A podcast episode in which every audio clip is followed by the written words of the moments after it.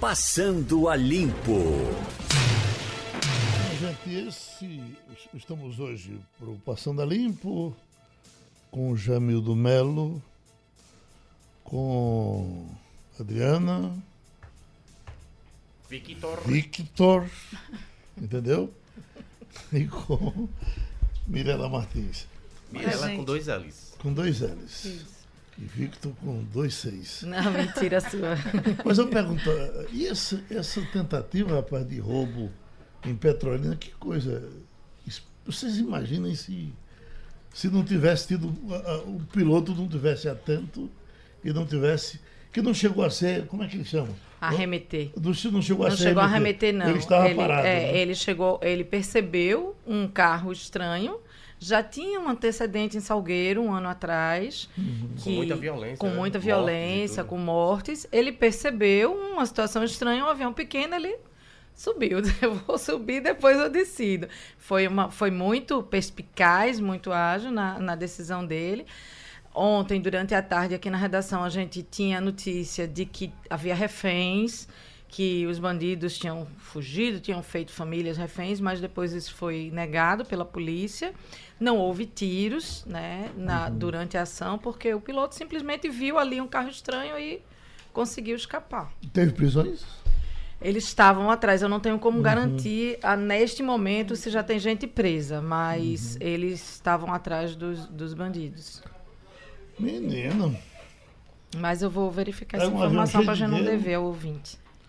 É, é, Era cena. Foi uma cena de filme, né? Praticamente. Petrolina circula muito dinheiro, né? Muito. Foi, dinheiro. eles, eles quebraram a barreira né, de segurança do aeroporto e, e, e aí por isso que, e que chamou a atenção do...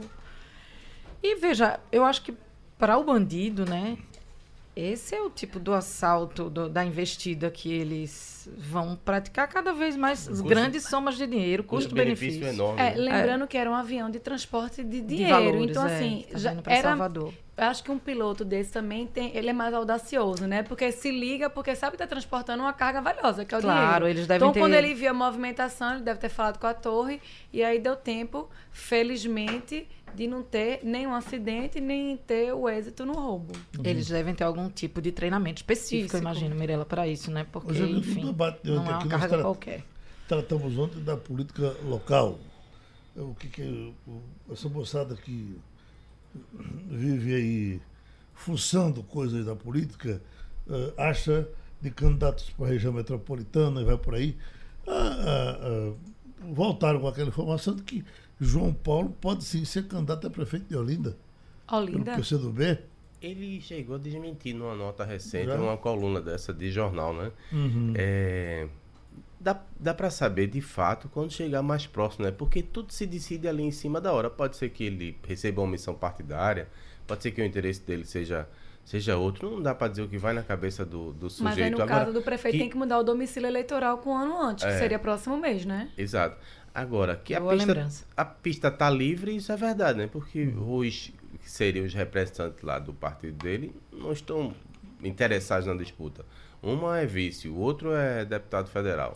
E no caso dele, o mandato, o mandato é preservado, né? Ele já é deputado, já está eleito, já está com a cota dele ali, vai só se arriscar em um- Mas eu numa disputa, tem um investimento, lógico, pessoal e, e financeiro, né? Exato. Agora, fosse ele, não me metia nisso, não, porque de repente a vida dele tá tão tranquila, né? Fica ali meditando, fala na Assembleia e acabou-se. Agora, a Olinda sempre interessou, por exemplo, Cadoca, sempre teve vontade de ser candidato a prefeito em Olinda, nunca foi.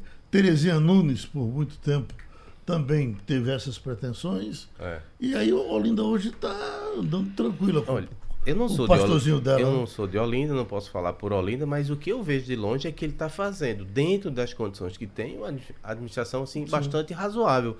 Você percebe as ações no sentido de melhorar as vias, no sentido de cuidar ali da área externa, do turismo. É, o que me impressiona é a esculhambação, que é a avenida principal, sempre pichada, mas não é fácil, né? E assim, eu, eu vou falar do- sobre o aspecto do carnaval, que é um dos pontos fortíssimos de Olinda, inclusive E de geração que de renda. dar, que Da pelo né? fato dele ser evangélico, ele, como aconteceu no Rio de Janeiro, por exemplo, Pois né? é. O Rio enfrentou é, Sério, né? segue enfrentando para afirmar o samba, que é um patrimônio nacional, imaterial, cultural, de afirmação de identidade, como nós temos o frevo, como temos o Carnaval de Olinda, as agremiações com essa força que tem, inclusive, como eu estava dizendo, de geração de emprego, de atração de turismo. Então, tem uma movimentação econômica para além E da começa- cultural. Começa e a ser ele, enviesante, né? Veja, e ele eh, teve um problema ali com, com- não sei se vocês lembram, com o Afonso, que foi o primeiro secretário de cultura dele, que acabou entregando o cargo logo no começo, não sei exatamente o que houve, mas houve um que era uma pessoa respeitada na área cultural e acabou tendo um, um estranhamento com o prefeito, entregou o cargo. Mas parece que as coisas foram se acomodando e que o respeito ao carnaval, ao frevo, às tradições, inclusive de outras matrizes religiosas, como a Foché, o Maracatu, parece que isso É. eu, a- quem vê de fora tá, tá sendo mantido. Diferente do Rio, né? Que ele fechou mesmo os cofres para as escolas de samba, que é o patrimônio material da, não- da população de Não lá. tinha esse direito, porque ele era prefeito de todos, não apenas dos evangélicos. Mas olha, só para arrematar, se ele conseguir resolver a Avenida Presidente Kennedy. Kennedy, por exemplo, vai entrar para a história, porque aquilo é uma esculhambação secular, eu acho já. E a outra consideração possível é assim, tudo vai depender também do xadrez político que vai se formar, porque, se não me engano, ele está no Solidariedade. Esse povo vive mudando de partido, né? E o Solidariedade estava na base de, de Geraldo, ajudava Geraldo, mas pode eventualmente ficar contra Geraldo, já falando em Geraldo, de Paulo Câmara. Pode ficar na oposição, aí fatalmente quem tiver, o governo vai ter que ter um palanque. Não sei se isso acontece. Tem que ver justamente quando chegar mais próximo das costuras que vão ser feitas. O pessoal tem pouca informação com relação a Jaboatão e que foi uma campanha tão acirrada com Neco, por exemplo, não se falou mais de Neco. Ele, ele está no páreo para ser um dos possíveis candidatos Candidato, de, de novamente? oposição. Exatamente. É ele, é Joel da Harpa e eu acho que o outro ainda é o Clayton Collins. Eles Sim. estão a possíveis pré-candidatos pela oposição, pelo PP, E Elias disse que já se definiu, vai ser candidato ah, ah, no Cabo, né? com muita resistência, porque eventualmente ele espirrou para Jabotão quando o vento estava bom e esqueceu um pouco o cabo. Tanto é que tanto ele quanto o filho perderam mandatos por lá. E agora quer fazer um movimento de retorno. Só que já existe uma oposição armada lá, né, querendo derrubar o atual prefeito, que é aliado de, de Lula Cabral, e talvez não tenha a mesma química, a mesma composição. Estão dizendo assim, não, baixa a bola, talvez já passou. Tem briga lá, não vai ser fácil essa definição, não. Agora, todos reconhecem que Raquel será uma fortíssima candidata à reeleição, eh, pela gestão que vem fazendo, as coisas que estão funcionando bem, a ponto de que talvez haja uma união de todo mundo para enfrentá-la e jogar o delegado Lessa no Eu- segundo turno. Eu vejo essa jovem com muita admiração, porque ela conseguiu se eleger numa eleição muito dura, aos trancos e barrancos, porque o governo, o PSB, infelizmente, mina a gestão dela para ela se lascar, isso é fato. É, tem, tem dado as costas, a não ser na área de segurança, viu? Tem que fazer uma ressalva aqui. Acho que na área de segurança foi feito um trabalho enorme, tanto é que a violência caiu lá. Até porque se o Pacto pela Vida desanda, desanda a própria imagem O do Estado, governador, né? né? Tem que ah, funcionar É. no Estado. Ela e o prefeito Petrolina também, né? Jamil também sofreu É, essa. Mas no caso de Petrolina eu acho que é um pouco diferente, porque é uma cidade rica, que ela se consegue se desenrolar independente de, do, do Estado, até porque está tão distante. Outra coisa, conseguiram uma verticalização que quase que repete os anos de Lula e Eduardo. Quando você tem esse alinhamento, governo municipal, governo federal e vem dinheiro, ou para o Estado ou para o município, tá tudo bem. É. Por conta da influência de FBC. Tu Depois sabe que de o, um o ano. Estado é tão distante de Petrolina que Eles vão mais para o vez Salvador. por, vez por outra eles inventam uma, briga da Compesa. É só a coisa que a Rapaz, gente sabe. a gente Há tem- uma briga da Compesa de Petrolina A gente com. tem que briga bajular grande. muito. Tem a gente tem que bajular muito Petrolina para eles não virarem baiano, porque aquilo ali é um exemplo de como as coisas devem acontecer, que tem que é, fazer a produção acontecer. É, Petrolina é muito, Sobre muito bonito. Caruaru, houve, depois de um 2017 catastrófico em relação à segurança pública e com recorde de, de mortes violentas, violentas, né? É, o governo do estado investiu numa unidade centralizadora de segurança Acho que chama lá, Biesp, né? Biesp, de Caruaru, né? E aí precisa ser a segurança pública não é uma questão municipal, apenas, né? Ela é estadual. Agora, eu acredito que vai ser, como o Geraldo disse, um jogo duríssimo, porque é, Raquel vai sim enfrentar uma oposição que vem pesada, porque sempre houve em Caruaru uma dilaceração. Ah, o Cartão né? Gel e, e, José Queiroz. Né? Alguns né? se acomodando aqui e ali, mas dois grupos políticos Isso. muito fortes, três, muito atuantes. É, são três, né, Caruaru? É, não, estou dizendo, é. tem dois e tem um que vai ali, aqui às Pronto, vezes, exatamente. do outro lado às vezes, entendeu? Mas os três já foram prefeitos Foi o que aconteceu. Ela conseguiu se eleger porque ali, eventualmente, teve o apoio do pessoal é, mais ao centro, né? Que era o PDT. Zé Queiroz. Ah, Zé Queiroz. Zé Queiroz. Zé Queiroz. Mas última hora, né? E, e de, que era para prejudicar uhum. e impedir Tony a chegada Gel, de Tony Gel, né? Que foi bem, foi bem cabelinho de sapo ali a eleição de Tony Gel versus Raquel. Isso. Não, é então, sempre muito acirrado. Inclusive, eu me lembro de uma eleição, não sei qual e não sei quando. Adolfo da Modinha contra o Zé Queiroz. Que a diferença foi de 100 não, votos. Não, não era, isso, não era isso que eu ia dizer, não, Geraldo. Que, que um candidato era vermelho e outro candidato era azul. E você chegava em Caruaru e a cidade era dividida, principalmente naquelas vilas onde você via concentração Parecia populacional. Parecia o Brasil hoje. E aí tinha bandeira azul de um lado, bandeira vermelha do outro. Onde você andasse, a cidade estava desse jeito. Sobre Petrolina, eu, a, a grande questão, eu acho, que, que a gente. Acho muito precipitado a gente ficar falando. É, precipitado não, a gente tem que falar, mas arriscado é a palavra, de eleição antes dela acontecer, né? Porque tem uma série de movimentos até lá, como o Jamildo é. disse. Que, mas eu, eu fico me perguntando que preço o atual prefeito vai pagar pelo fato de, de Fernando Bezerra Coelho, senador, seu pai, ter passado por tantos governos, pelo de Dilma, pelo de Temer e agora ser o aliado Mas tu acha que a população lá, mesmo olha, sabe eu disso? Acho, eu, eu acho, que, que sabe. Eu sabe. acho, por exemplo, que, que houve, houve uma... No Recife, isso fica muito, muito claro. Na última eleição, houve um, uma resposta, no, sob o meu ponto de vista. Houve uma resposta, olha, isso aqui não, isso sim olha, e tal. O, que, o pouco que eu conheço do povo petrolino, eles são muito pragmáticos, então... Mas eu não conheço é, o povo de Petrolina. É, a ideia é, olha, se se é melhor para a cidade, vamos com esse aqui. Foi a ideia que prevaleceu dessa verticalização, de o governo federal continuar ajudando a região. É, e não é à toa que a família goza de prestígio durante anos e anos por isso, porque traz investimentos, favorece a, a, o crescimento da produção na cidade. É, não, não tem esses pruridos aqui é da, da capital, não. Os políticos de Petrolina é, é, são pragmáticos. Os coelhos, eles são distritais. Eles isso. vivem em Petrolina. Isso. É. Ele vive em Petrolina. É porque a própria família tinha um Isso é bom para Petrolina, aí o camarada de bom, vamos ver. Né? A gente está falando do coelho, mas os coelhos são os dois clãs dos coelhos que dominaram Petrolina. A gente mas falando do Oswaldo Coelho. Agora se uniram, mas faz só, o quê? É uns... Só tem um coelho. Para né? Miguel. Não foi para a eleição houve, de Miguel. É, houve um lado, o próprio Fernando Bezerra liderou isso, esse movimento de, é. de escolamento de uma parte mais à direita, mais conservadora. E agora está todo mundo junto de novo. É o criminalista Ademar Rigueira novamente para conversar com a gente num dia tenso, importante, depois de uma importante reunião também do Supremo Tribunal Federal, com algumas coisas penduradas para acontecer na próxima semana. Eu pergunto, doutor Ademar Rigueira, alguma coisa lhe surpreendeu nessa última discussão do Supremo? Não, já. É, primeiro, bom dia né, a todos. Sempre uma satisfação estar com vocês. Mas não, Gilberto, é, é, Geraldo, não teve nenhuma surpresa.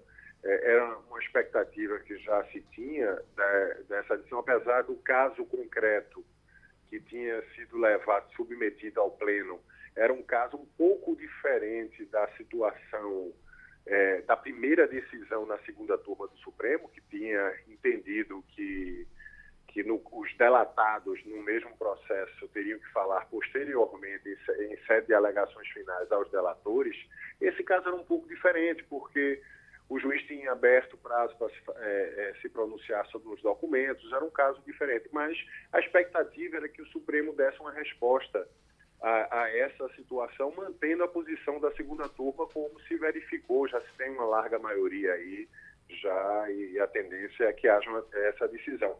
Mas assim, o ouvinte precisa ficar atento, porque essa não é uma decisão que vai, ao meu ver, não vai anular é, é, todas as sentenças da Lava Jato, onde nas alegações finais os, os acusados, os delatados falaram simultaneamente aos delatores. Não é bem isso. Acredito que o Supremo de, deva modular essa decisão, deva só é, é, é, decidir em anular a sentença quando essa questão foi em tempo próprio suscitado pela defesa. O que é que eu, que é que quero dizer com isso? É necessário que lá atrás, quando do julgamento, a defesa tenha efetivamente questionado essa situação e pedido ao juiz que falasse por último.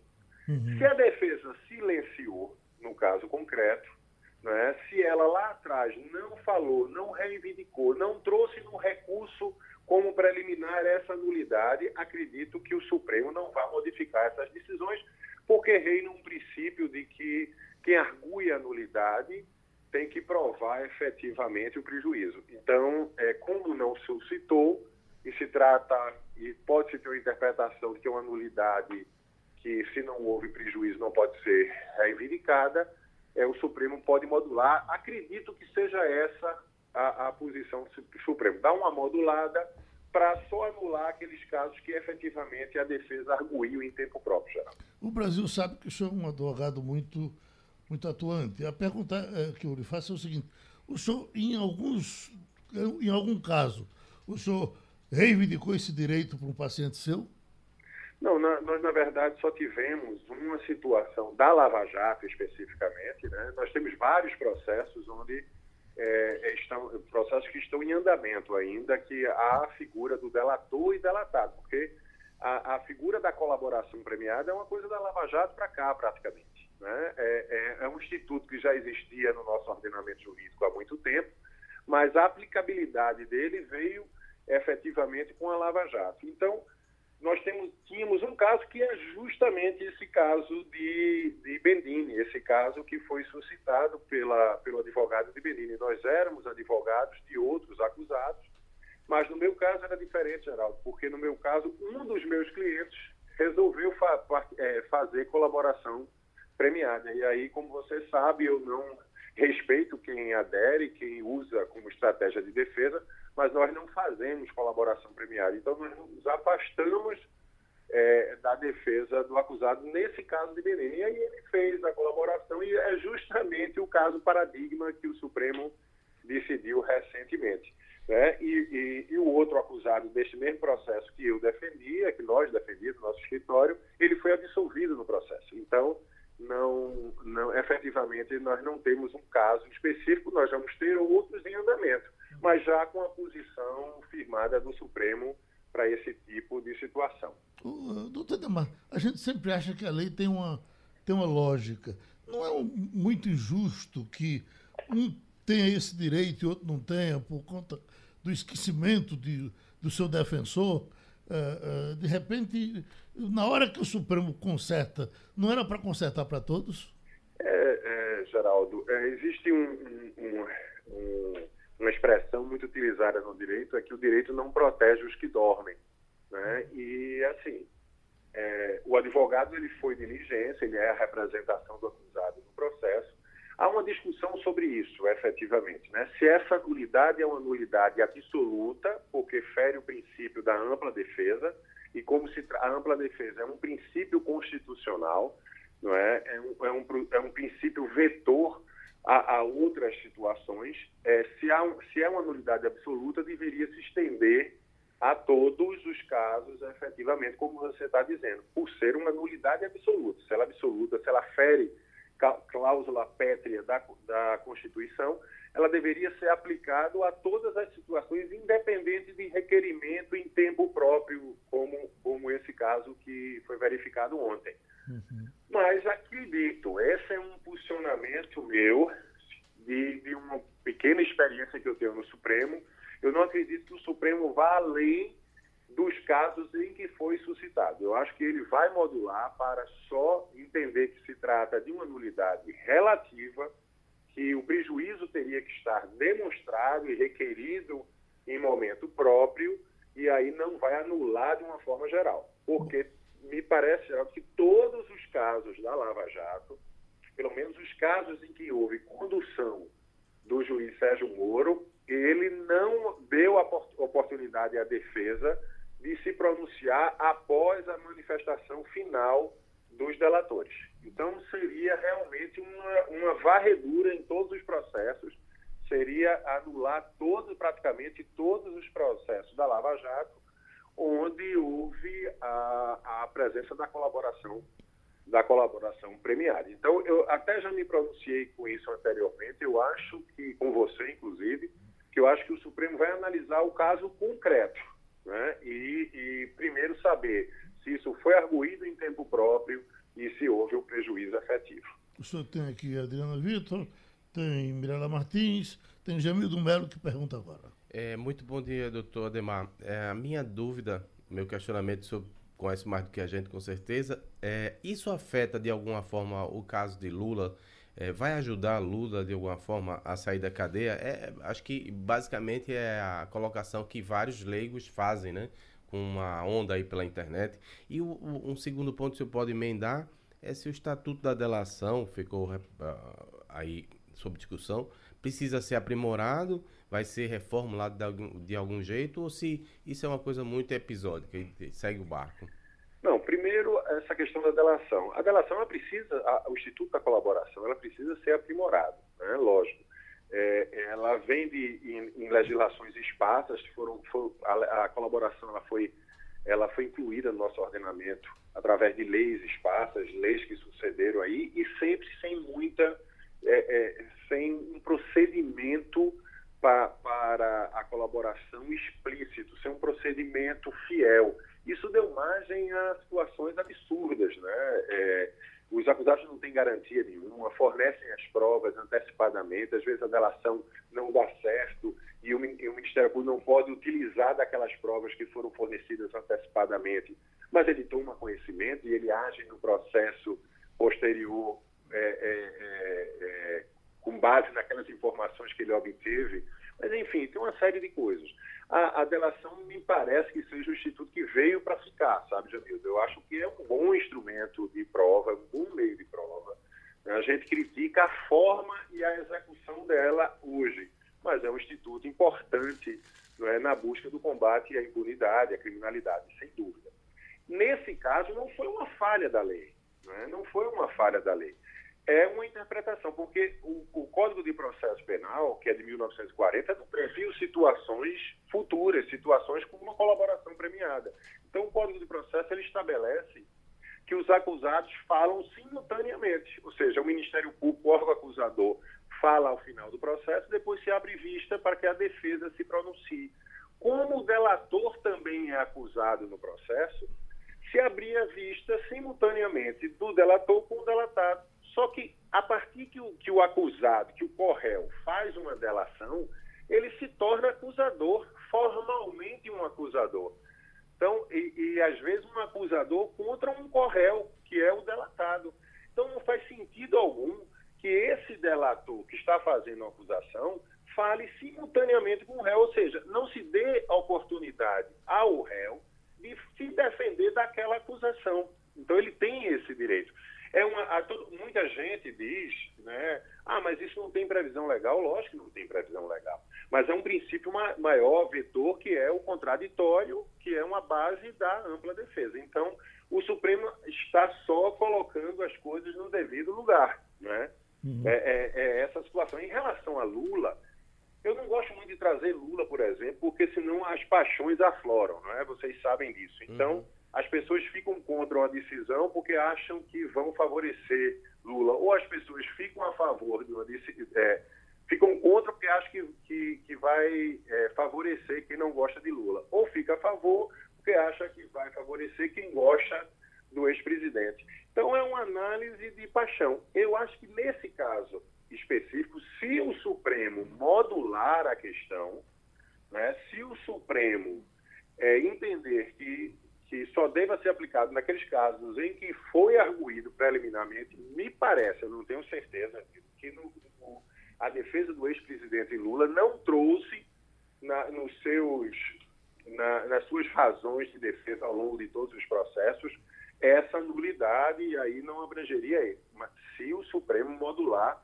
que é uma expectativa que eu tenho, mas eu posso, o Supremo pode ir além se for além, vai beneficiar todos os acusados, inclusive o ex-presidente Lula, é, que tiveram situações idênticas. Adriana Vitor? É, bom dia, Ademar. É, eu tô, li agora há pouco um artigo do diretor de redação da revista Época, ele se chama Hélio Gurovitz, e o título é Será o fim da Lava Jato? É uma interrogação. E ele afirma basicamente o seguinte: que Moro errou, mas que a decisão do STF é um presente aos corruptos do Brasil. É, e aí, numa pergunta muito mais subjetiva do que objetiva, eu queria saber, opinativa no caso, Queria saber sua opinião sobre essa afirmação que ele faz e também sobre em que medida a, a, o que foi exposto pelo Intercept Brasil, é, em sendo verdadeiro, em expondo o STF da forma que expôs, se isso é uma espécie de revanchismo, se tem aí um tomar lá da cá. É, se nós formos analisar assim, nós temos também situação do Intercept que expõe é, é, é é, uma participação efetiva no grupo da Lava Jato do ministro Barroso, por exemplo. Não é? Um caso de extrema. É, é, um caso que pode levar até a própria suspeição do ministro Barroso em todos os casos da Lava Jato. Então, nós temos no Intercept coisas que foram divulgadas contra o Supremo de uma forma geral. Contra o Supremo, porque a Lava Jato tramou contra alguns ministros, né? tinha a intenção de emparedá-los, né, de criar uma situação na grande mídia que constrangesse os ministros a julgar, mas temos o outro lado também, que é uma relação de proximidade, de extrema proximidade entre, entre Dallagnol, por exemplo, e o ministro Barroso.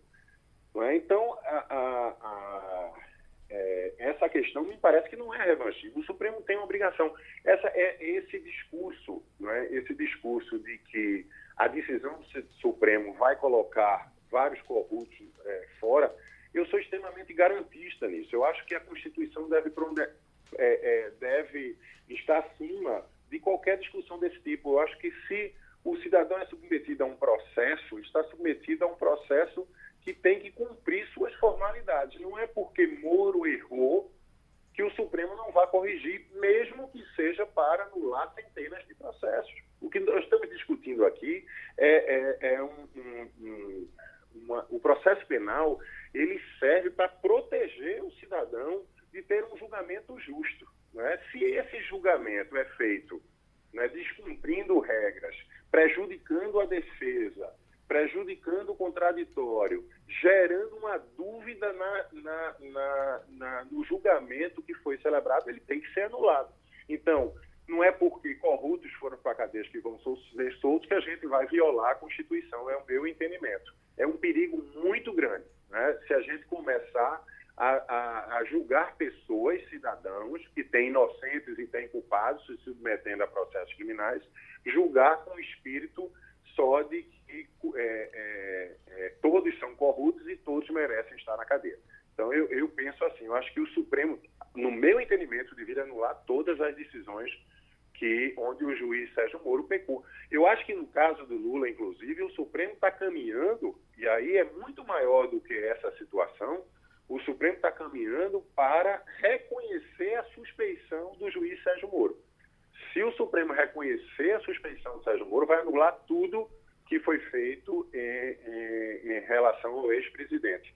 E, e adianta vocês, tem muita coisa realmente independente do Intercept, que prova essa, essa suspeição. Como o que, por exemplo? Por exemplo, a, a, o fato de, de o juiz Sérgio Moro ter é, quebrado o sigilo bancário, o sigilo telefônico do escritório do, dos advogados do, do, do ex-presidente.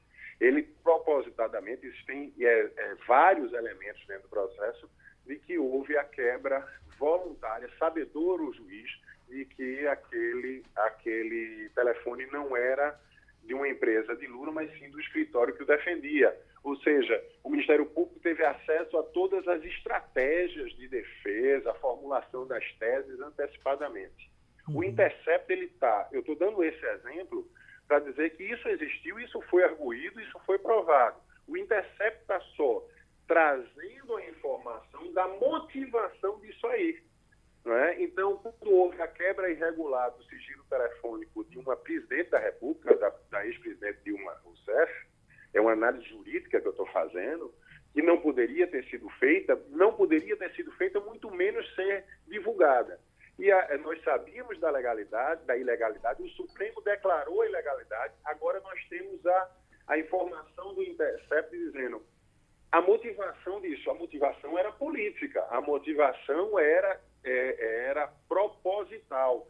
Sabiam os procuradores e sabia o juiz Sérgio Moro que não poderia fazer isso. Isso foi discutido entre eles e, mesmo assim, que é muito mais grave ao meu ver, isso foi deliberadamente acertado para uma divulgação, assumindo os riscos da ilegalidade.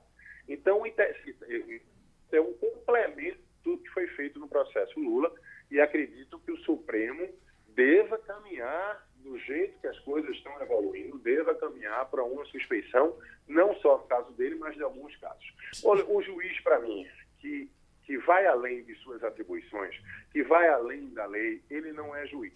Ele é criminoso, ele comete o abuso de autoridade e ele deve ser punido sobre isso independente do prejuízo que, que vai gerar para uma investigação de anos, para, para uma soltura de uma pessoa que realmente tenha cometido um delito. Essa pessoa vai ser solta e vai voltar a responder o processo e será julgado novamente por um juiz é, imparcial, um juiz que cumpra a lei. Outra vez, Passeio da Limpo agradece ao criminalista Ademar Rigueira. Minha gente, uma coisa que choca muito é quando a gente escuta até porque isso foi gravado, nós já botamos hoje aqui no Passando a Limpo a declaração de Rodrigo Janot, isso vem numa entrevista para a revista Veja dessa semana, isso também foi colocado no jornal Estado de São Paulo, é manchete aí em todos os cantos. Isso é assunto do livro dele, né? Um capítulo e do livro tem mais dele. um livro dele que vem lá na frente. É ele dizendo como se preparou para uh, para matar Gilmar Mendes, dá um tiro na cara de Gilmar Mendes. Ia matar Gilmar e depois se suicidar, né? Porque ele complementa é uma, que depois seja, ele suicida. Seria uma covardia dupla, né? Olha, ninguém tem o direito de tirar a vida de ninguém. Deve-se começar por aí. Então, uma pessoa que pensa desse jeito precisa realmente de ajuda psicológica. Não tem o direito de fazer isso. Depois, causa estranheza como é que alguém que deveria trabalhar com argumentos é, se rende e quer usar a força. Uh, é, é muito triste. Imagina quanto o Brasil estaria fraturado se uma coisa dessa acontecesse.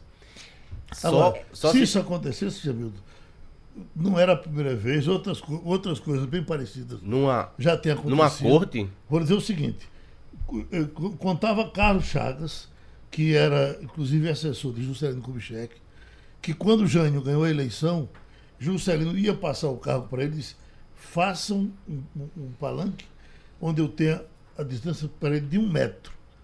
De um metro. Essa foi a obrigação dada a, a, aos assessores de, de Juscelino. E aí o Carlos Chagas organizaram e ficou desse, né, dessa distância. Um metro. E aí ele disse que não perguntou antes, porque era o presidente da República que estava decidindo, mas quando o tempo passou, ele perguntou ele, por que um metro de distância de Jânio Quadros na posse dele. Porque eu estava armado, eu fui com um revólver, eu não sou atirador, agora eu não erraria com um metro de distância. E eu, se ele dissesse que eu era ladrão, eu fui pronto para dar um tiro nele. Pronto. Entendeu? Vaidade, vaidade, vaidade. Olha, a gente sabe que. Vaidade. Uma coisa que os quatro aqui concordam é que ninguém é adepto do estilo Gilmar Mendes de ser, sobretudo no STF. Mas isso não justifica. Eu, eu, eu, quando eu li, eu fiquei incrédula. A revista. Eu concordo com o Jamildo, hoje a gente estava conversando sobre isso. Só pode ser assunto para querer vender o livro dele, porque é um, algo que um, um procurador da República. Eu me lembro que foi tão importante. Teve aquele escândalo dos irmãos Batistas com Temer, o... que ele foi o que organizou tudo. Né? E de repente ele dizer isso é, de, é, é algo ou grotesco. Eventualmente, ou eventualmente dá ideia, né, Mirella? Porque quantas dá pessoas podem não se, se inspirar? Ah, não. Inclusive, o, o Gilmar era caçado nas ruas um tempo desse. Veja, que isso inflou o livro, não há dúvidas, né? Sim. Que isso jogou uma luz sobre jamais, as vendas jamais agora. compraria esse livro. O que está, não, eu digo inflou no as sentido de que despertou interesse. Não estou nem avaliando se o livro é bom, é ruim, enfim. Mas o que não vai estar no livro, ele já disse. Mas, não, mas aí é que, era isso que eu queria dizer, Geraldo. Segundo o que eu li hoje, ele diz, ele afirma que o que ele disse sobre esse episódio foi tão mais detalhado agora do que ele colocou no livro. Ele Porque disse que ele diz não acrescentou. livro ele não- não- é, ele no livro ele ele não, não nome é, não nomina Gilmar. E o que ele coloca agora, o que ele está revelando agora, é mais do que ele disse no livro. Primeira coisa. Segunda coisa. Os pares estão horrorizados. É, a Folha de São Paulo diz: perplexos, procuradores dizem que Janot agravou a situação do Ministério Público Federal ao admitir que quis assassinar Gilmar. E tem um deles, ninguém fala em um, todo mundo em off, né? Ninguém se, se coloca frontalmente contra. Mas um deles diz assim: ele estava bêbado quando deu a entrevista. E aí, outra coisa curiosa. é Ele que quem? O Janu? Que já, sim, um, um dos colegas questiona. Ele estava bêbado quando deu a entrevista. E uma das coisas que ele coloca, que ele diz, que ele revela, que ele escancara, é que ele diz que no gabinete dele, ele tinha, guardava, vocês viram isso, ele tinha uma geladeira com bebidas alcoólicas. Que quando a tensão estava muito grande, todo mundo ia para lá para tomar um negocinho para poder aliviar o climão. E, e Gilmar se pronunciou, né? O Jota, que é um Isso. portal jurídico, ele falou, falou com Gilmar Mendes e ele diz que, dadas as palavras de um ex-procurador-geral da República, nada mais me resta além de lamentar o fato de que, por um bom tempo, uma parte do devido processo legal no país ficou refém de quem confessa ter impulsos homicidas. Recomendo que procure uma ajuda psiquiátrica. Já, já foi. Ele também Tem- mandou uma nota à Folha de São? Paulo. Uma coisa de bastidor, por favor. Eu, tô Sim, com eu não. tenho uma, uma nota coisa de oficial aqui todinha. é que, que já Gilmar Mendes se desentendeu com o Supremo por inteiro. Já teria, dentro do gabinete, tido um, um, um, um intervério com o Fux, que disse, se você falar, eu dou em você agora.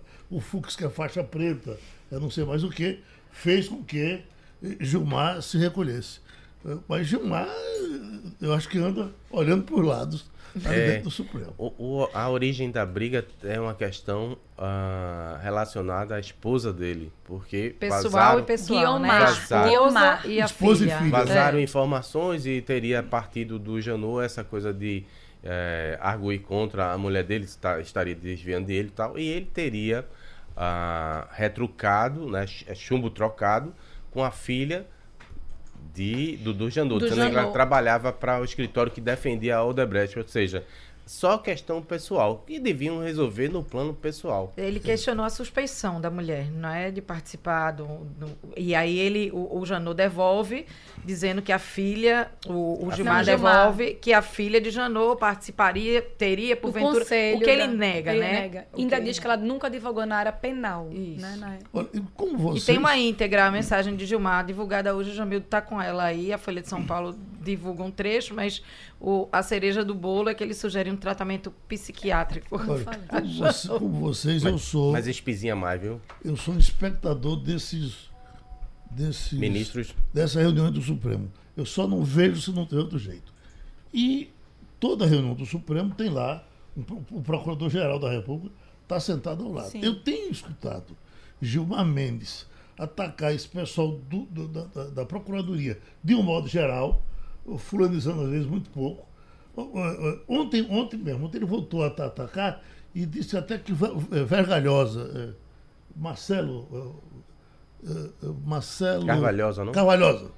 Carvalhosa estava tendo interesse lá no negócio, porque com aquilo ali ele ia Aí- beneficiar os clientes dele. Aí é também pessoal, porque o Carvalhosa apresentou com um pedido de processo contra impeachment ele. contra ele. e, segundo diz o Gilmar, inspirado pelo pessoal da Lava Jato, Agora, que quer derrubar sei, ele. eu não sei por que esses procuradores gerais não reagiam ali na frente dele, di- di- do- do- do- diante dos pares, porque ele sempre botou para quebrar, ele chamou de, chamou de bandido, de gangue e vai por aí. A gente teve vários casos no essas STF, coisas, né? Essas coisas chamam outras coisas. Lewandowski versus Barbosa, já teve vários casos bem ariscos, mas nada de uma coisa arisca você se estranhar. Isso acontece, você se estranhar. Outra coisa, Porque você são muito vaidosos, né? tem uma intenção premeditada de levar o, uma arma, entrar num. num, num minha gente, a gente tá falando, falando do STF. Agora, Como é que Agora, ele mostra, entra? mostra também a fragilidade, Fragilidade do a prédio do edifício público. A fragilidade do ser humano. Veja que quem nasceu para matar é outra história, porque ele disse que quando tentou, a mão travou. Pô, botou na outra mão, o dedo travou também. Ele cita ele até que a Deus, mão de né? Deus, a mão foi de a mão de Deus. Deus que impediu Mas veja, de mesmo assim, agir. eu não, a diferença eu ainda acho que tem uma diferença entre Gilmar e outras pessoas. Ou em Gilmar, não, desculpa, em Janot. Porque ele chegou a levar, ele chegou a pensar, articular como seria É. e levou. Eu nunca tive vontade de levar. Primeiro, não tenho Eu- uma arma em casa. Só a de questão que a gente estava falando aqui, aí para deixar bem direitinho, é, no livro ele não diz o nome, como a gente falou, de- ele, ele cita o episódio sem dizer que foi com o Gilmar. E aí ele finaliza, quando ele dá a entrevista, ele diz assim: Eu tenho dificuldades em pronunciar o nome desta pessoa. Pra você ver que realmente Gente, precisa ir para um psiquiatra, um Precisa. psicólogo para tirar esse rancor, esse ódio dentro do coração. Você não pode permitir que uma outra pessoa tenha tanto poder sobre você, sinceramente. Não. Aí, o Ok. mais. Escuta, petróleo cru lançado no mar alcançou praias da Paraíba. Isso é o mesmo petróleo Não só, que- não só aqui, né? que se Não derramou só na Paraíba. no- Isso, exatamente. É. Estão dizendo que é venezuelano, é isso? Exatamente. Hoje eu estava lendo isso. É Que covardia de Maduro com Não, Bolsonaro? é, Morreu, veja. bota aqui, ó. As manchas de petróleo cru que vem espalhando pelo oceano atingiram o litoral nordeste. Desde o início de setembro foram identificadas sete praias da Paraíba, segundo nota divulgada patati, patati, em patati. 99 locais no litoral nordestino. A gente teve aqui. E que a origem. O É. Ibama já disse que a origem desse petróleo cru não é brasileiro. Se for Então, pesado, é veja. venezuelano mesmo. O, o- um estudo profundo está sendo feito pela Universidade Federal de Pernambuco e também por outras instituições. Marinha, né? Eu li esse da universidade, sobre esse da universidade ontem, onde eles dizem que, pelo estudo das correntes, pelo estudo do vento, matemática mesmo, quando eles cruzarem esses dados, daqui a mais ou menos 20 dias, eles vão conseguir dizer quem botou esse óleo no mar, mas que foi um navio que que despejou, provavelmente, na costa e que atinge Sabia. a costa do Nordeste inteira. Vai Rio até o Grande do Maranhão. Norte é o estado mais afetado. Mais afetado, 41% isso. dessas manchas de óleo estão no Rio Grande do Seria Norte. Depois Que é Pernambuco, de né? Depois é Inclusive, né? Pernambuco e, se eu não me engano, o próprio Maranhão. Acho que é, é Rio Grande do Norte. um ato terrorista. E- É, 41 Eu acho que é um ato locais no Rio criminoso acima de Norte, tudo, né? Um Pernambuco, ato criminoso 16, acima de Pernambuco tudo, e jogar, Paraíba, fica em né? segundo lugar. Segundo lugar, Pernambuco e Primeiro Paraíba. lugar, Rio Grande do Norte, segundo Paraíba e Pernambuco. Então, realmente, Alguém- deve ter sido um navio que vem de lá e Alguém- veio baixo, né? Alguém tá ser querendo um que acidente, Bolsonaro não? declare O cara guerra. tem razão para derramar petróleo assim pela. É, deve ser... Mas talvez um acidente. um- Mas mesmo sendo um acidente, eu acho que você tem a obrigação de De relatar relatar. né, Culposo, com a né? É quantidade culposo. que Pra foi... evitar que chegue Exatamente, eventualmente. para que se tome alguma providência. é- é- Sete tartarugas já foram encontradas mortas, mesmo com resgate. Algumas salvaram e sete morreram. diversos animais, né? É, aves também. Então, todo dia chega um vídeo lá na redação mostrando. Isso o vídeo choca, porque você tenta tirar. O é tão denso, o petróleo é tão, é tão cru, denso, que você pega qua- quase. Eu vi umas imagens que com umas pás ele vai junto, tão pastoso que é o líquido, assim. ó, Domingo pena. na minha casa eu avistava duas, eu moro entre Piedade e Boa Viagem, duas grandes manchas de, de fato se deslocando no mar. Muito grandes, né? E a gente que, que tem mais idade. Entre Pina e Boa Viagem é o bode. Não, Piedade é a cabra.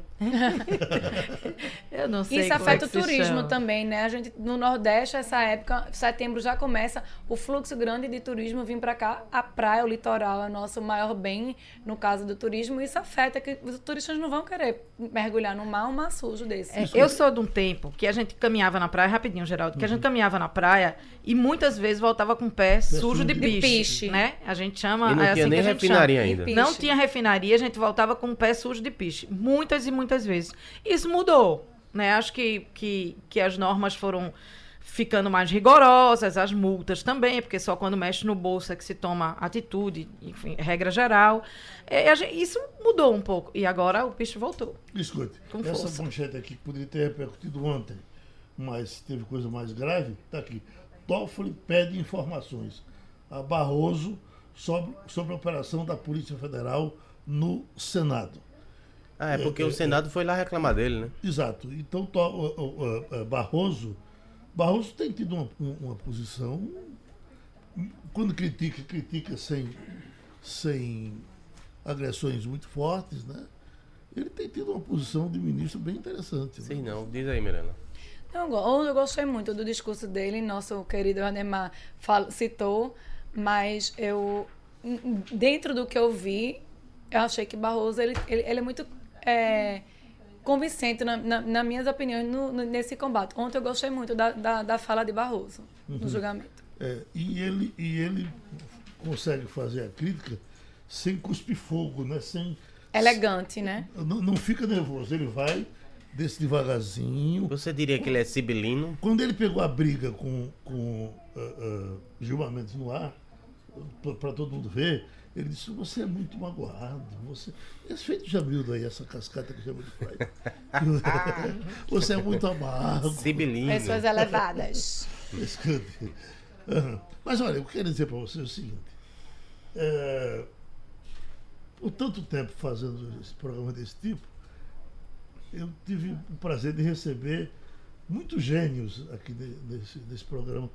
Obrigado. É, Capiba, Gênio, Luiz gênio, Gonzaga. gênio. Luiz vezes. Gonzaga, Gênio. Não é genioso. Né?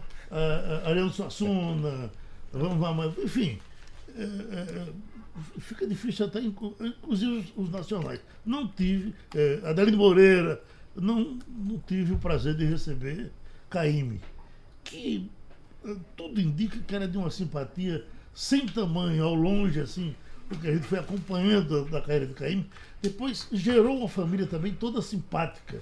E vai ser com muito prazer, porque hoje é dia da música popular brasileira, vai ser com prazer que às 11 horas a gente vai receber aqui Danilo Caíme. É o caçula. nosso Cláudio Almeida violão. O Danilo Outro Caymmi grande. Toca, toca pistão, né? Eu não sei o que ele toca. Eu assisti a esse show, chama-se Viva Caime. É uma celebração, os 105 anos de nascimento de Dorival Caime. E Danilo faz, conta ali um pouco da história da vida do pai, entremeando com 24 canções. Esse espetáculo é dirigido por um maestro muito qualificado, chamado Flávio Mendes, que acompanhou, por exemplo, Bi- Bibi Ferreira até o final da vida dela, muito muito próximo de Bibi, era o maestro de Bibi. E aí ele vai cantando as músicas do pai e contando as histórias do pai, algumas curiosidades, eh, sem querer antecipar. Mas ele não canta a música dele, que tem uma música dele, O Que é o Amor, que ficou é, famosa na voz de Selma Reis, em Riacho Doce, que era uma série que eu amava. Que depois ele regravou, mas ele não canta a música dele. É só... Eu acredito, eu não, eu não lembro, Mirella. Eu assisti o show, como eu disse, no Santa Isabel e vou também no Teatro Rio Mar no próximo sábado. E é, ele basicamente é um show de tributo ao pai, Ao pai. né? De homenagem ao todos- pai. E, e cheio todos de têm história. voz parecida com a voz do pai. Tem. Até Nanda. Tem, né? ele tem, uma, ele tem um vozeirão bonito. Danilo tem, um vozeirão lindão. E ele é uma pessoa Caíme- bonitona também, aquele bigode, ele tá de bigodão Tá, preto, bigodão, né? né? É, é meio, meio grisalho. É, é Caíme, A eu cara do acho Jamildo. Ah, acabam ama. de desenhar. Chegou, na Não, é chegou no- bigode, no, é momento bigode. do programa que ele adora. É, eu acho que, que Caíme, como você disse, ele, ele passava essa imagem, não coisa também. da bondade, bonachão, né? Um cara, um cara boa baiano praça, nato, um cara. gente, um baiano nato, gente delícia. boa. E aí ele, ele tem uma história. É, que ele- uma das que ele conta no show, tem duas muito engraçadas. Uma que ele foi. é, o pai foi passar poucos dias fazer um show nos Estados Unidos e ficou dois anos lá. Voltou. A mulher teve que ir, foi um- uma confusão. E, e- e ele vai entremeando essas músicas com as histórias. Aí conta, a outra história que ele conta foi a composição de, de Tereza Batista Cansada de Guerra, que virou um especial é, da, Da Globo. da Globo, né? Que a, a Tereza Batista foi Patrícia Pilar, atriz pernambucana. Mas a, quem encomenda ele gostava de ler, de se informar, ele gostava de criar sobre o que ele conhecia e a partir daí vinha a poesia. Ele gostava de se informar. Mas aí não deu tempo, a encomenda foi feita muito na lata e aí ele não conseguiu. Tô eu aqui antecipando coisas do show. Ele não conseguiu se, se informar o suficiente. E, e aí, a, a música, quando você ouve depois de saber dessa informação, ele para saber de Tereza, meu bem, pergunte primeiro a mim, é, vou contar tintim por tintim, não sei o quê. Na verdade, a música não diz nada sobre Tereza Batista. Ele, ele fica enrolando ali porque ele não teve informação, mas saiu a música, saiu bonitinha, foi cantada, foi o tema da minissérie. O, programa de Jô Soares, ele já se apresentou, já bem idoso e tal, e, e, e Jô Soares perguntava. "Mas o- o- o- o- ele foi um eterno namorado da esposa, me parece que foi a primeira e, e- e- única. É tanto que quando ele morreu, ela morreu em seguida, assim, dois dias ou três, menos de uma semana, ela morreu em seguida. E aí Jô Soares pergunta, como é que você fez Caíme, fez músicas com o nome de mulheres, e você é tão apaixonado por uma e não conseguiu, não fez uma música para ela. Isso eu não consigo. Isso eu tento, tentei, passei a, a vida tentando. Mas quando eu faço a letra, começo a ler, ela merece melhor do que aquilo. Ai, que lindo. Eu não consigo fazer uma música para ela. Ai, né? Geraldo, seu Então, romântico. é, é, essa família É, ela, ela, como é? eu não sei o nome dela. Célia parece, Eu né? não sei. A mulher de Sinceramente, Dorival? a mulher de Dorival. Uma Mas eles assim. tiveram um casamento muito forte, muito formaram uma família bacana, né? de mu- muito musical. A neta Alice também é, é- é intérprete, mas parece que ele não Maris. É o nome dela. Estela Maris. Estela É Maris. isso. Estela Maris. Que não tinha, não era lá muito fiel, não. Uhum. Segundo Olha, é, é final de semana bem agitado aqui de música, vários shows. Né? Hoje a gente tem Jorge Versilo, às 21 horas e 30 minutos, no Teatro Guararapes. Me impressiona que eu tenho certeza que o teatro vai estar muito, muito cheio. Jorge Versilo é um cantor que tem um fã-clube enorme aqui no Recife. Sempre que vem é casa cheia, não só no Guararapes, mas no Hall parado, né? parado mesmo assim. Ele tem um fã-clube gigantesco aqui em Pernambuco. Muita gente gosta dele. Tem Danilo, que a gente trouxe, falou aqui um pouquinho dele. Tem um Danilo é amanhã no Rio Mar, 9 horas, né? Amanhã no Rio- Teatro Rio Mar, às 9 horas. Tem um Samba Recife, que começa às 18 horas. São 12 horas de samba, que tem várias atrações, que é na parte externa do centro de convenções. São 25 atrações. Dentre eles tem Tiaguinho, Sorriso Maroto e Belo. E tem também a estreia nacional da turnê de Alceu Valença. O nome dessa nova turnê é Amigo da Arte. Está começando às 21 horas no Teatro Guararapes no sábado. A partir daí, Alceu, que é um filho da terra de São Bento do Una, vai levar a turnê para o Brasil e para o mundo. Tá tu- Guerreiro, né? Guerreirinho. eu fiquei devendo a todo mundo vivo, que você daria informação hoje sobre o show de Roberto Carlos.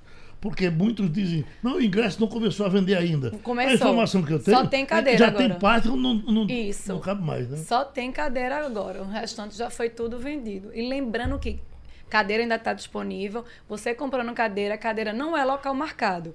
Vai ter que chegar cedo para garantir um bom lugar. Parece que não vai ter pista, isso eu não, não, não tenho certeza, não. Não tenho mas, certeza, mas, mas a ouvi dizer que não teria camarotes foram pista. E esses 300 reais é, é- é da mesa ou, do- ou de cada cadeira? Cada cadeira, querido. É, a, cadeira- cadeirinha de a plástico. mesa A é pra- cadeirinha. a mesa é para quatro cadeiras? A mesa era.